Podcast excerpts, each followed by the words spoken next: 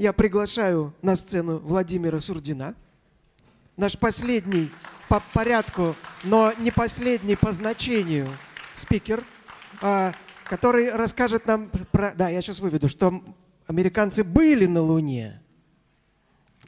Так, и микрофон только возьмите. Да, естественно. Добрый день. Я подумал, почему меня поставили вот в купе с э, историками и археологами. Вот только что понял этого. Я могу Это... объяснить, кстати. А, а нет, я мою гипотезу Ладно. выскажу. Потому что то, что я буду рассказывать, тоже связано каким-то образом с патриотическими чувствами, во-первых. А во-вторых, а, с археологией, только она очень молодая. Мы пытаемся восстановить события всего лишь 40-летней давности. Фантастика, да? Многие, я в том числе, жили в это время, а нам говорят, что этого не было. Ну вот давайте я быстренько об этом расскажу. А, Луна очень полезный объект, и нам сильно повезло с тем, что рядом с нами находится небольшая маленькая планета. Полноценная планета, и всего три дня полета до нее. Нельзя было туда не отправиться. Ну, а первые идеи были не совсем инженерно продуманные. Жюль Верн предлагал из пушки лететь кто читал, знает, хороший роман, но из пушки неудобно летать на Луну. И уже в начале 20 века ясно было, что лететь надо на многоступенчатой ракете. Это идеи, действительно принадлежащие нашей стране, а, русско-польскому а, ученому Циолковскому. И а, они реализовались, в конце концов. Реализовали их, или пытались реализовать два человека, два гениальных совершенно инженера, наш Королев и немецко-американский инженер Вернер фон Браун. Брауну удалось, вообще его судьба удалась, можно сказать. Он как-то так лихо прошел между войнами, между нациями, и все, что задумал с детства, удалось. Ну а Королев и на лесоповале побывал, и в тюрьме посидел, и в шарашках. И трудно было ему, конечно, угнаться за Брауном, но он пытался это сделать, и многое успел сделать первым. Все-таки я напомню, что первая космическая ракета была сделана молодым Вернером фон Брауном. Это та самая Фау-2, которая, конечно, не была научной, это была боевая ракета времен Второй мировой войны, но она первая вышла в космическое пространство, это надо признать. С этого момента началась реальная космонавтика. А после войны трофеи были разделены между а, американцами и советскими инженерами, и те, и другие на немецком фундаменте строили свою космонавтику. Первыми удалось а, создать а, реально летающие космические аппараты нам. Ну, причины тут не стоит, наверное. Ну, во-первых, у нас была мобилизационная экономика, мы смогли всем миром навалиться на эту проблему. А во-вторых, Королев действительно создал гениальную ракету, которой мы до сих пор фактически пользуемся. Трудно представить. Она почти без изменений полвека работает. Полетел первый спутник. И вот обратите внимание, как быстро шаг за шагом, а прогресс технический в те годы происходил. Полетел спутник, а уже чуть больше, чем через год первый аппарат к Луне был брошен. А это технически совершенно разные задачи. К Луне значительно сложнее, чем вокруг Земли летать. А в те годы летали ну, примерно так же, как мы сегодня бросаем мяч в корзину баскетбольную. То есть ракета бросала космический аппарат, и потом мы только могли смотреть, а куда же он попадет. Управлять полетом не умели. И этот не попал по Луне, он был первый, промахнулся, не очень сильно. Вышел на орбиту вокруг Солнца, промазав мимо Луны, казалось бы, неудача техническая, а как ловко идеологи кремлевские вывернулись из, этого, э, из этой неудачи, назвав этот аппарат первой искусственной планетой. Это действительно было так. Первое рукотворное изделие на орбите вокруг Луны. А второй уже попал по Луне, принес туда наши вымпелы. Кстати, они до сих пор там лежат. Это памятные значочки небольшие. И уж если говорить об археологии, в данном случае о лунной – то это интересной находкой должно быть, когда мы наконец найдем первые вымпелы, доставленные на лунную а, поверхность. А вот третий аппарат, с моей точки зрения, был самым интересным, потому что никто не ожидал в те годы, что мы сможем увидеть обратную сторону Луны. Электроники не было. Тех фотоаппаратов, которые сегодня у нас там в смартфоне парочка их, и каждый по грамму весит, не было. Вот это был летающий фотоаппарат. Ну, тут молодежь в основном сидит, но может кто-то помнит целлулоидную фотопленку, как это раньше фотографировали, проявляли, закрепляли. Так вот эта банка, в ней происходило все. И проявление и закрепление на обычную пленку. Она облетела а, Луну, сфотографировала ее, вернулась к Земле, просканировала пленку и передала на Землю первые изображения обратной стороны Луны. Мои я работаю в астрономическом институте имени Штернберга, тут в МГУ, и мои учителя обрабатывали эти первые снимки, увидели море, назвали его сразу же морем Москвы, что не укладывается в, э, в традиции астрономические. Ну, куда было деться, мы его увидели. А не могу не рассказать. Вот здесь моим коллегам показалось, что есть э, протяженный хребет. И его назвали хребет советский. А потом, когда более качественные снимки обратной стороны Луны получили, увидели, что никакого хребта там нет. Из карт Луны исчез хребет советский. Вот мистика какая-то. А потом и Союз Советский тоже исчез с карт Земли.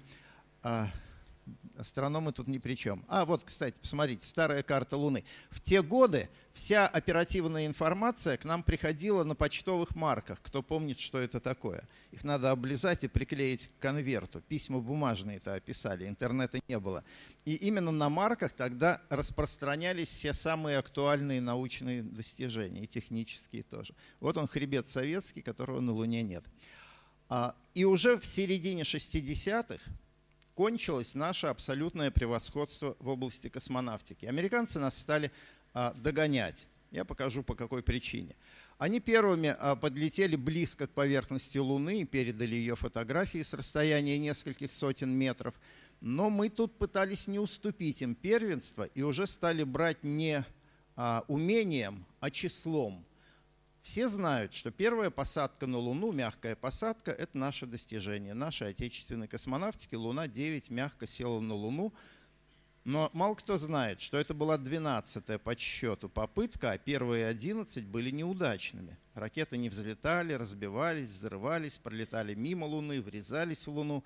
Тогда нам об этом не рассказывали, говорили только о достижениях. Теперь мы об этом знаем. Вот история, она вскрывает, даже недавняя история может быть вполне скрытой от современников. Итак, мы сели на Луну, убедились, что она достаточно твердая, чтобы по ней можно было ходить, ездить. То есть есть смысл туда а, посылать человека или тяжелые аппараты.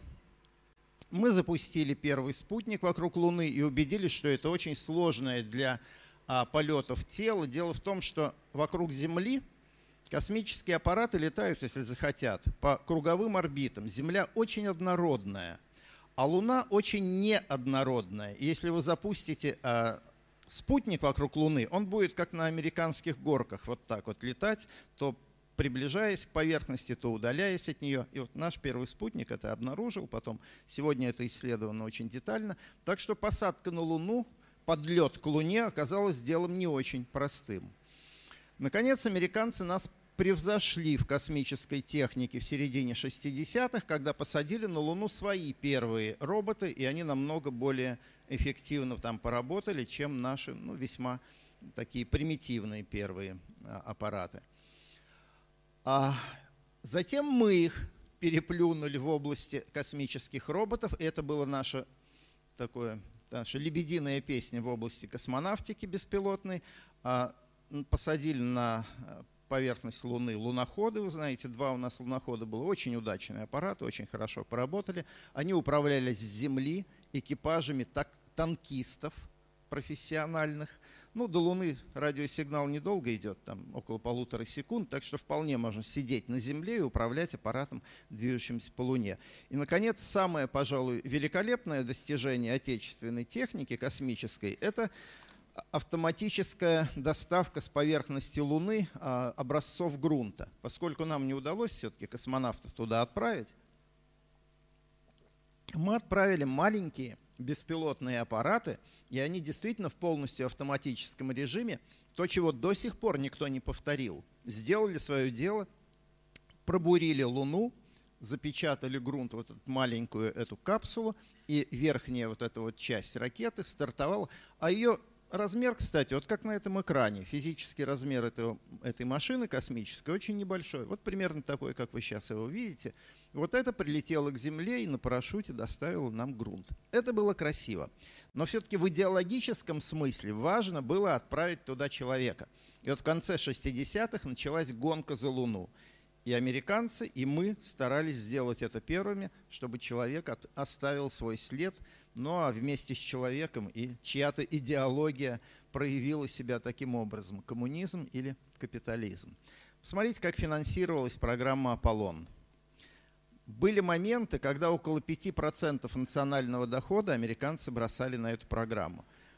Насколько я понимаю, это был примерно совокупный доход Советского Союза в те годы. То есть ясно, что экономически мы такую программу не могли потянуть, тем более, что в конце 60-х делали и атомный подводный флот, и баллистические ракеты в огромном количестве. То есть страна разрывалась. Я уже хорошо помню эти времена. Довольно-таки а, грустно а, было жить тогда, ну просто бедно мы все жили, но на это дело денег не жалели, но в Советском Союзе просто не было таких денег, какие американцы могли бросить на подготовку этой программы. И им удалось. Их немецкие инженеры, фон Браун после войны оказался со своим коллективом в, Гер... а, в США, и американская а, промышленность подняли этот проект, и они создали ракету для полетов человека на Луну. Это была знаменитая ракета «Сатурн-5», великолепная машина, 110 метров в высоту 3000 тонн весом, это как океанский корабль, и она еще и летает. Но в то время было не очевидно, что мы не угонимся за американцами. Дело в том, что Королев тоже сделал подобную ракету, называлась она Н-1, была такая же огромная, такая же тяжелая, но в технологическом смысле, конечно, уступала американской, потому что топливо у нее было довольно такое традиционное, керосин. Это традиционно для космических ракет прошлого но у американцев был жидкий водород, а это намного более эффективное топливо. Ракета не удалась, ее не довели до ума. Четыре раза она, наша ракета Н-1, четыре раза она пыталась стартовать, все четыре раза взорвалась в полете и отказались от этой затеи, ну потому что просто не хватало ресурсов, чтобы довести ее до конца. Вот так они выглядели бы рядом. Действительно, на первый взгляд близнецы, но технологически, конечно, а, королевская ракета была еще в прошлом, в прошлой эпохе, а фон Брауновская была по тем временам суперсовременная. Посмотрите на это гигантское сооружение. Действительно в инженерном смысле великолепная а, машина. Двигатель, особенно двигатели первой ступени, фон Браун в конце своей жизни реализовал мечту своей юности. Он сделал ракету, которая реально отвезла людей на Луну. Это красиво. А, удавшаяся биография инженера – через несколько десятилетий мы повторили. Мы сделали такую же мощную ракету «Энергия».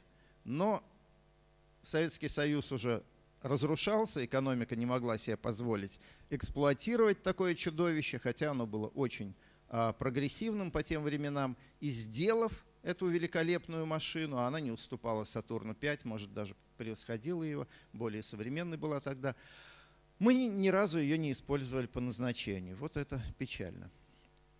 Вернемся к Сатурну-5. О нем рассказ, потому что он обеспечил полет человека на Луну. Ее собирают, собирали в корпусе, в вертикальном положении и на специальном а, транспортере, который до сих пор работает и до сих пор является крупнейшим транспортным средством в мире, везли к месту старта. Место старта, конечно, всегда далеко от места сборки, но чтобы, если что с ракетой случится, не разрушить хотя бы ценные а, цеха сборочной. Вот она стоит уже на месте, на стартовом столе. Это побережье Атлантики, мыс Канаверал во Флориде. Очень удобное, кстати, место для космических полетов, близко к экватору. И вращение Земли позволяет ракете лишние сотни метров в секунду набрать скорость. А не все гладко было у американцев. Первый экипаж, который, должен был а, эту ракету протестировать в полете, а, он погиб еще на Земле. А, во время пожара в капсуле, во время тренировки сгорели все три космонавта.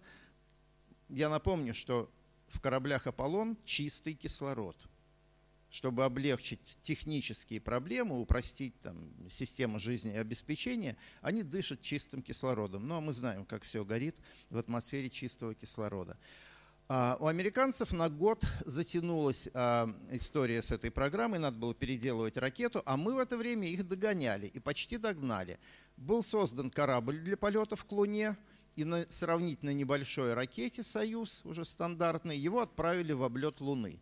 Первыми живыми существами, которые облетели вокруг Луны и вернулись на Землю, были две вот таких черепахи а, степных. Это были первые лунные путешественники наши.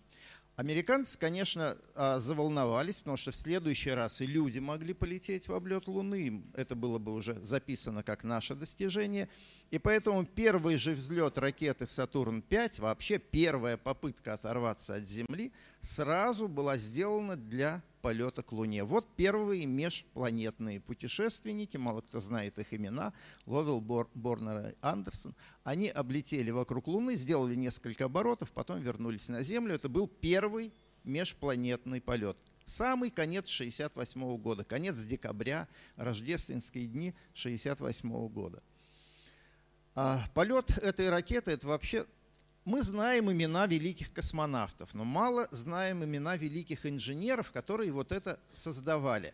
Ведь подумайте, 3000 тонн самого взрывоопасного вещества, жидкий водород, жидкий кислород, а рядом с ними в метре, может быть, от этого, 3000 а, градусов температуры плазменный, плазменный факел, от которого все это в миг может взорваться. И тем не менее летало и не взрывалось. Я основные э, этапы полета к Луне вам покажу. Естественно, на рисунках, потому что никто их не фотографировал тогда. Взлет с Земли, старт с околоземной. Сначала покрутились вокруг Земли, пришли в себя, наладили систему и старт к Луне. Пока летим к Луне, трое суток, корабль перестраивается. Он отстыковывается от третьей ступени, разворачивается и захватывает своим носом лунный модуль ту небольшую ракету, на которой, собственно, космонавты на поверхность Луны и должны были спуститься. Дальше третья ступень не нужна. Аполлон вот в таком составе летит трое суток к Луне. Космонавты в своем основном помещении находятся, а это вот шлюпка для а, посадки на Луну.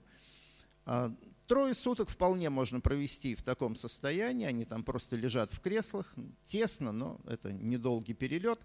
Затем, подлетая к Луне, двое переходят в лунный корабль, а третий остается на орбите стеречь основной космический аппарат, чтобы потом на нем все трое вернулись на Землю. Вышли на орбиту вокруг Луны, и отстыковывается лунная а, эта шлюпка, и она садится на Луну. Там двое работают, потом когда работа заканчивается, они возвращаются обратно. Вот момент посадки, а, выход на а, лунную поверхность. Собственно, эта лунная шлюпка представляет из себя на самом деле две ракеты. Одна для посадки, а вторая для взлета. С Луны это уж совсем маленькое сооружение. Там стоят два космонавта, им даже не на что сесть. Вот их кабина в лунном э, модуле. Стоит командир, стоит пилот лунного модуля. У них нет ни кресел, ничего. Это известная фотография а, Нил Армстронг, а, командир первого экипажа, который прилунился. Вот так он на резиновых подтяжках прикреплен к потолку, чтобы приземлился. Часто говорят о том, что космонавтика свои технологические а, достижения возвращает в наш быт. Я не знаю ничего более полезного, да вообще на самом деле ничего не знаю, чтобы вернулась к нам из космонавтики, но одну полезную вещь знаю. Именно для вот этой лунной шлюпки был создан первый а, работоспособный микропроцессор на одном кристалле. Сегодня он у каждого из нас, ну не он, конечно, а его внуки в кармане в виде сотового телефона, чего угодно. Вот у меня в пульте он сейчас есть. А первый а, работоспособный микропроцессор был сделан для а, компьютера этого лунного аппарата. Маленькая мелочь. Прилетели на Луну, поработали, надо же отдохнуть. А вот как можно было, если там только стоячие места – работали иногда по трое суток на Луне. Надо было поспать. Первым экипажам рекомендовалось, значит, один садиться здесь, другой садиться на кожух двигателя, и вот так, не снимая скафандров, в сидячем положении, пожалуйста, спите. Естественно, у них ничего не получалось, они там заснуть не могли, тем более в скафандре, да еще сидя. Поэтому в следующих полетах уже были придуманы ну, гамаки, в которых можно было хотя бы вытянуться и снять а, шлемы, чтобы немножко отдохнуть. Потом взлет с Луны, стыковка с основным блоком и возвращение на Землю. А, быстро покажу, это все известные моменты. Возвращение, корабль тормозится в плотных слоях атмосферы, а, падает в океан, а все они возвращались в океан, чтобы мягче было, и затем его перевозят на сушу. В это время советские инженеры создавали то же самое. Вот наш лунный корабль, аналог Аполлона. Ну, многие его узнают. Это «Союз», то, на чем мы летаем уже десятилетиями. На самом деле это лунный корабль создавался и шлюпка для посадки на Луну, лунный модуль советский. Кстати, очень удачная конструкция. Очень удачная конструкция получилась, его испытали, он в космосе летал, но на Луну ему не суждено было попасть. Если бы рядом на Луне по случаю а, оказались американские и советские лунные аппараты, они выглядели бы вот так. Океан, а, американский мог двух космонавтов привести на поверхность Луны, наш только одного. Предполагалось, что к Луне наши летят вдвоем, один остается на орбите, второй садится. То есть он был бы одним человеком на планете целой, на Луне. А Леонов до сих пор переживает, ведь это ему суждено было лететь на Луну и первому выйти туда в одиночку. Ну вот не повезло. Первый экипаж, который реально вышел на Луну, это Армстронг, Олдрин и Коллинс. Вот они трое были. Стартовали в середине 69 -го года. Много было интересных моментов, времени у меня нет, чтобы рассказывать. Вот выход. Выходит на Луну человек а, задом наперед – на коленях выползает из а, своего лунного корабля, с трудом протискиваясь а, через люк, потому что скафандры раздуваются в пустоте, и это, как всегда, было не учтено. А, вышел и начал работать. Ну, поскольку мы о мифах говорим, а миф, который мне э, надо э, обсуждать, это миф о том, что американцы не были на Луне, сразу скажу – Почему нет звезд на всех фотографиях, э, привезенных э, астронавтами с Луны? Я думаю, каждый, кто фотоаппарат в руках держит, понимает. Да? Чтобы сделать снимок поверхности, ярко освещенной Солнцем, нужна выдержка. Ну, современный аппарат примерно одна двухтысячная доля секунды. А чтобы звезды сфотографировать, надо современным аппаратом 3-4 секунды выдержку сделать. Ну, тогда полная пересветка была бы лунного пейзажа. Просто не те экспозиции – ну, в те времена на пленку снимали, но соотношение тоже. Распаковываем а, вещи, вынимаем и работаем на поверхности Луны. Многие приборы, которые были тогда доставлены, потом еще годами работали после возвращения астронавтов. А некоторые работают до сих пор. Например, вот этот такого типа отражатели а, лазерного света, доставленные туда астронавтами и нашими луноходами тоже, мы до сих пор используем каждую ночь, чтобы зондировать поверхность Луны. С Земли посылаем лазерный импульс, он отражается, это специальные формы с призмами стеклянными и приходит через 3 секунды к нам. А, знаменитый снимок, на котором видно все, благодаря зеркальному шлему, даже вот эта маленькая голубая точка, кто поближе, поближе сидит, видите, это отражение нашей Земли.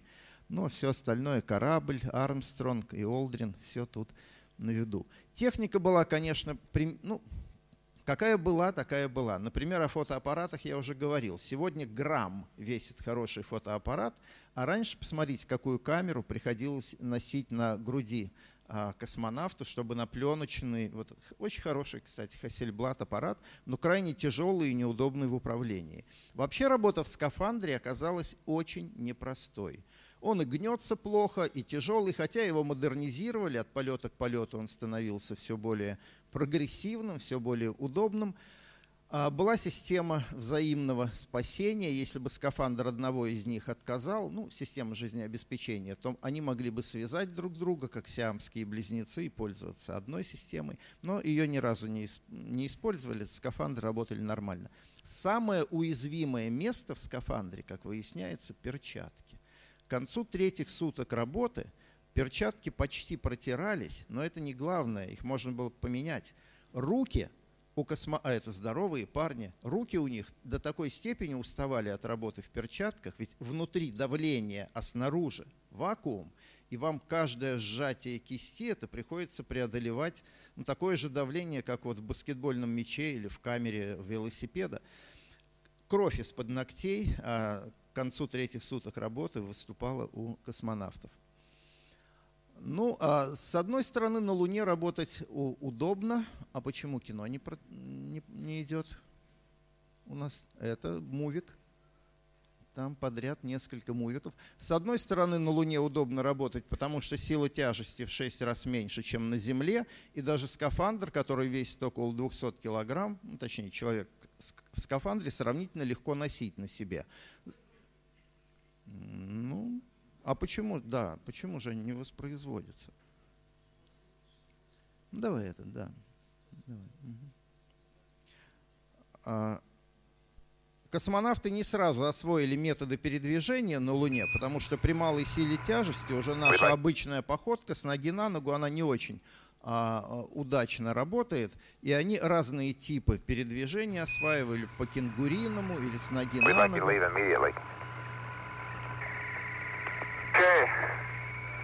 Обратите внимание, как пыль летит.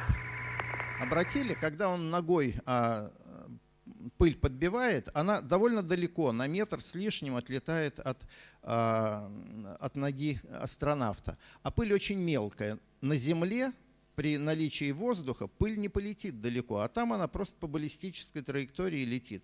Это говорит о том, что если бы все лунные эпизоды снимались в павильонах а, в кинопавильонах, нет, э, а, то при наличии воздуха невозможно было бы такие эффекты создать. Но это мы о мифах. Ну, можно было, конечно, и в Голливуде сделать павильон а, от, откачанный с вакуумом, но это обошлось бы дороже, чем экспедиции на Луну. Ну что? Да. Сейчас с флагом Говорят, что мне две минуты осталось, но до флага мы дойдем, я думаю. Да, спасибо. Скафандры мы проехали. Бог с ними, с фрагментами. Ладно, раз мы торопимся. Перчатки. И, ну, это никак вот почему-то не работал. Нет, работал. Ну, так. Окончательно все зависло. Это мы видели. Ну ладно, бог с ними, с фрагментами. А прыжки в высоту на Луне удаются, несмотря на 200-килограммовый скафандр. Вот Янг подпрыгивает сантиметров на 60, демонстрируя, что все-таки сила тяжести там не такая, как на Земле. Но...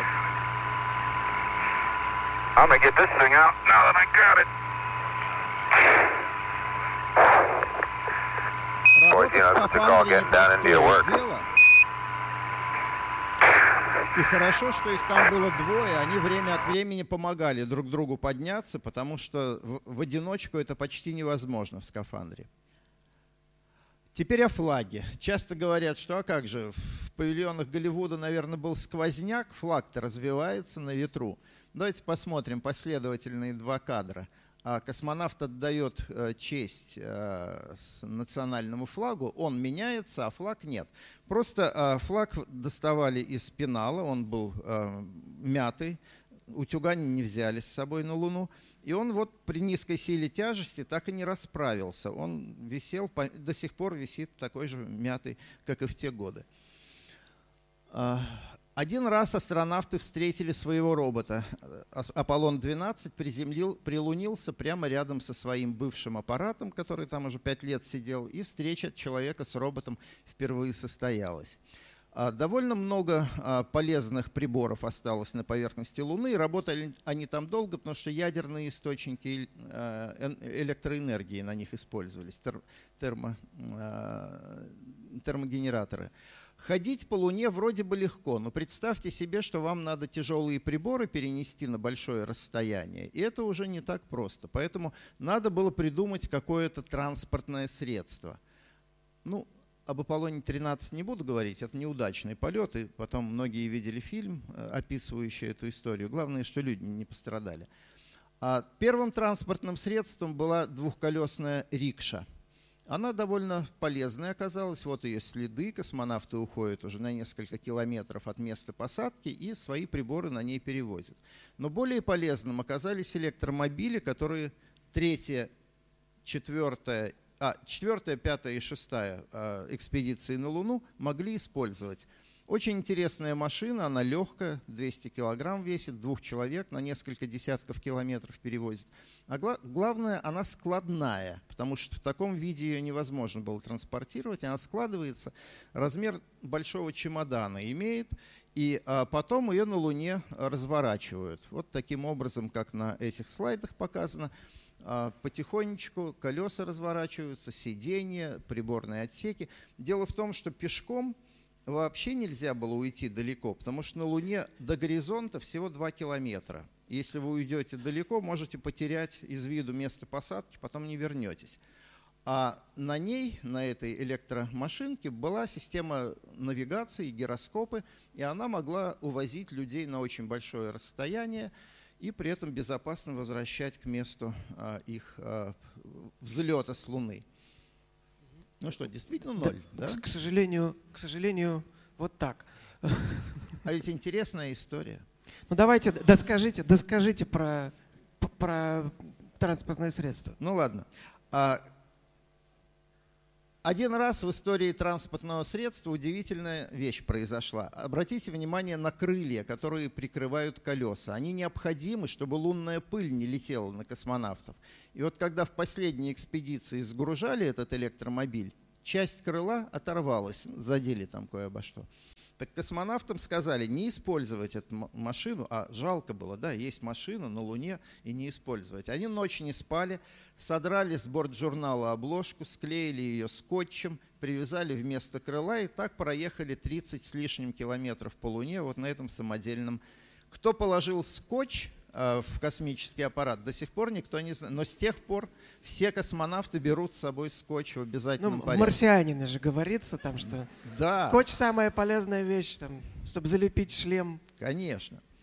Вот такая длительность, а дистанция полета была в каждой из экспедиций. Первые ходили десятки метров, а последние проезжали десятки километров. Первые привозили десятки килограмм лунного грунта, а последние экспедиции более 100 килограмм каждая. Замечательные были экспедиции, по научной а, работе они, безусловно, себя оправдали, хотя идеология, конечно, на первом плане была, надо было кому-то что-то доказывать, но уж попав на Луну, они в полной мере работали как ученые, и, скажем, вот этот камень для геологов оказался бесценным, ему 4,5 миллиарда лет. На Луне, мы, на, на Земле мы ничего такого древнего не находили. Ну а потом взлет, а, надеюсь, это сработает сейчас, взлет с Луны, ну, полетели. Вот. Стыковка на орбите и прилет на Землю. Обычно прилет с плюханием в Тихий океан, потом их там подбирают. И последнее, пожалуй, что я расскажу, насколько мало мы знали тогда о Луне, что, возвращаясь с Луны, первые экипажи тут же еще их поднимают в вертолет, и на, верто, на борту вертолета, пока он не долетел до авианосца, переодевают в костюмы химической и биологической защиты и тут же отправляют в бокс для прохождения карантина. Не было уверенности, что они не привозят с Луны патогенные микробы, которые нас тут всех перезаразят. И первые экипажи, вот а, Армстронг, Олдрин и Коллинз, они три недели проводили в запертой вот этой банке, их там приветствовали большие и маленькие начальники, а они сидели и проходили карантин, чтобы убедиться, что на Луне нет микробов. То есть это действительно были полезные, интересные экспедиции, и, наверное, когда-то будет их продолжение. Спасибо. Спасибо. Я, Владимир, я, я знаю, что вы там ответы на вопросы приготовили какие-то, да? То есть я вам присылал вопросы, и у вас, наверное, там... Они у меня отпечатаны, если хочешь. Да, но они у меня тоже отпечатаны, вам не нужно за ними ходить. Они у меня есть, э, только они у меня упали. А, а, вот они, вот они, держите. Владимир. А, ну да. Пожалуйста. Вот. Но не нужно отвечать, наверное, на все, парочку самых таких смачных. Считаете ли вы нужным вернуть в обязательный курс школьной программы астрономию? Да, я считаю нужным, только не как это делали раньше в 11 классе, где не до нее и вообще ни до чего, кроме ЕГЭ, а в более младших классах, когда любознательность еще пышет в организме и интерес к окружающей среде не пропал окончательно. Второй вопрос. Часто можно услышать мнение о лженауке. А. Луна удаляется от Земли. Правда ли, что Луна удаляется от Земли на 3 сантиметра в год, и чем это дело закончится? А, во-первых, не скоро закончится, а, быстрее Солнце погаснет через 5 миллиардов лет, чем это закончится, но Луна никогда не уйдет от Земли так, чтобы совсем нас покинуть. Расчеты показывают, что она примерно в полтора раза удалится, и на этом дело стабилизируется, так что Луна всегда будет рядом с нами.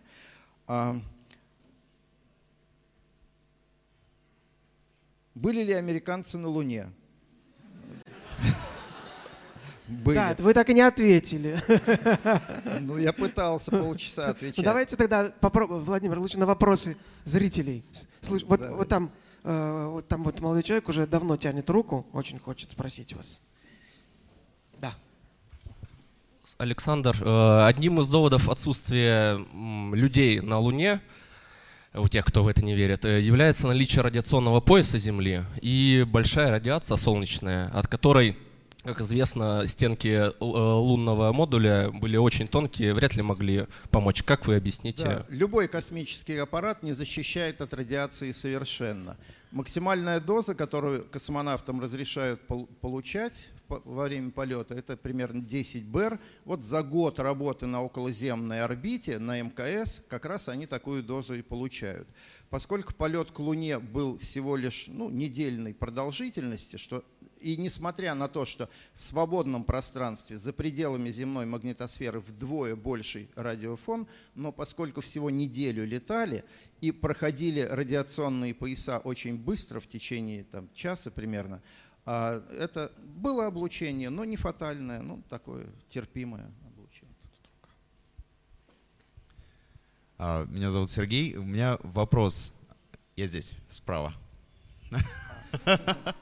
Да.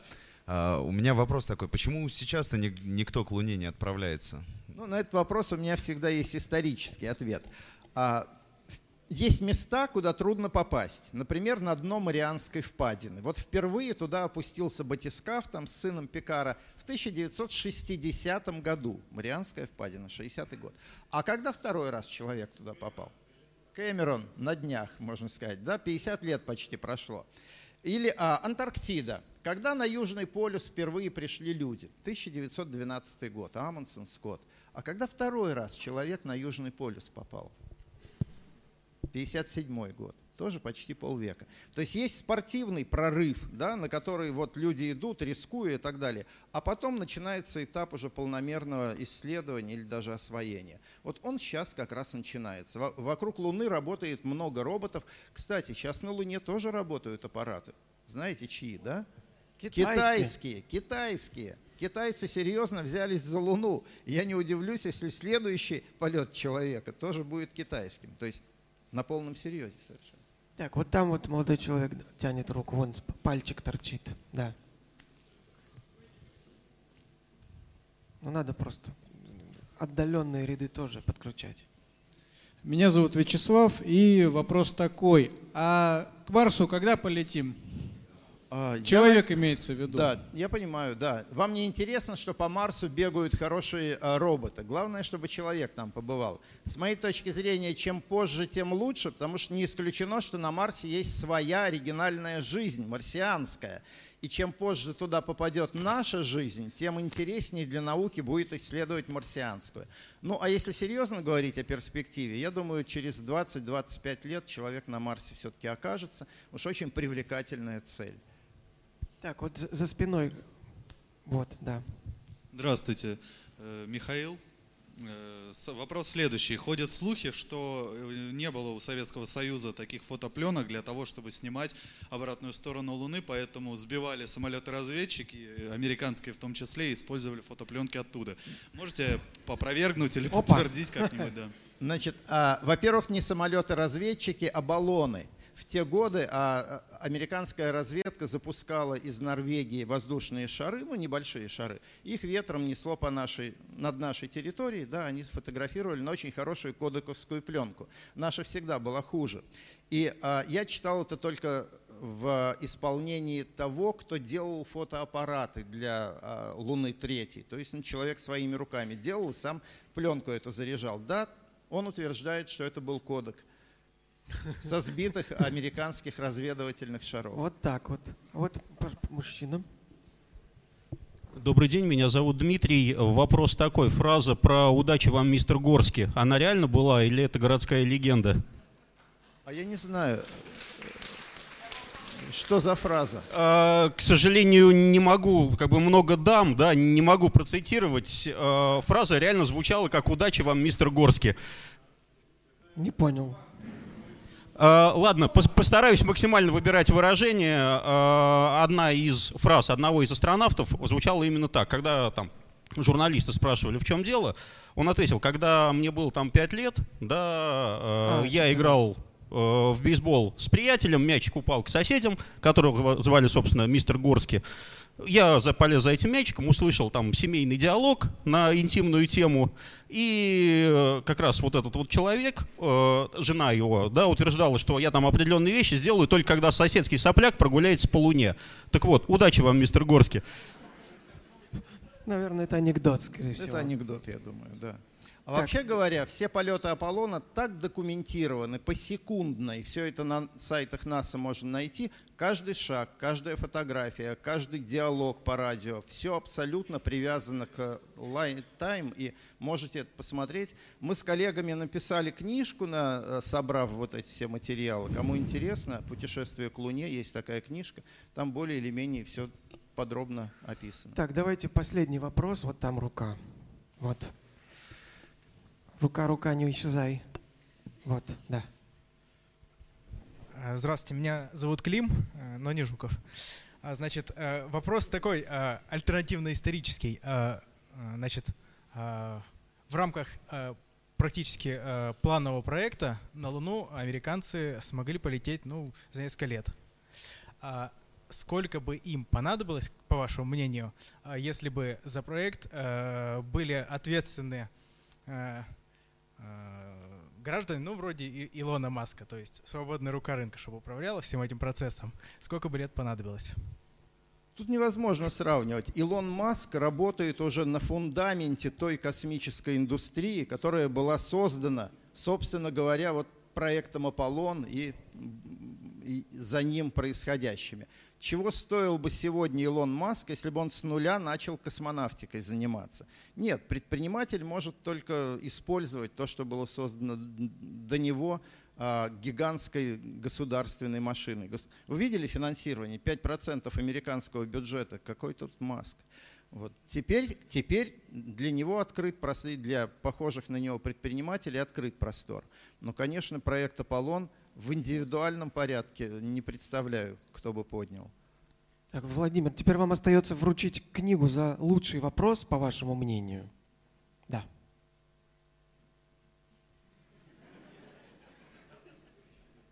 Помочь? Ну, наверное, про Маска. Действительно, вопрос хороший. Спасибо. Хорошо. Большое спасибо.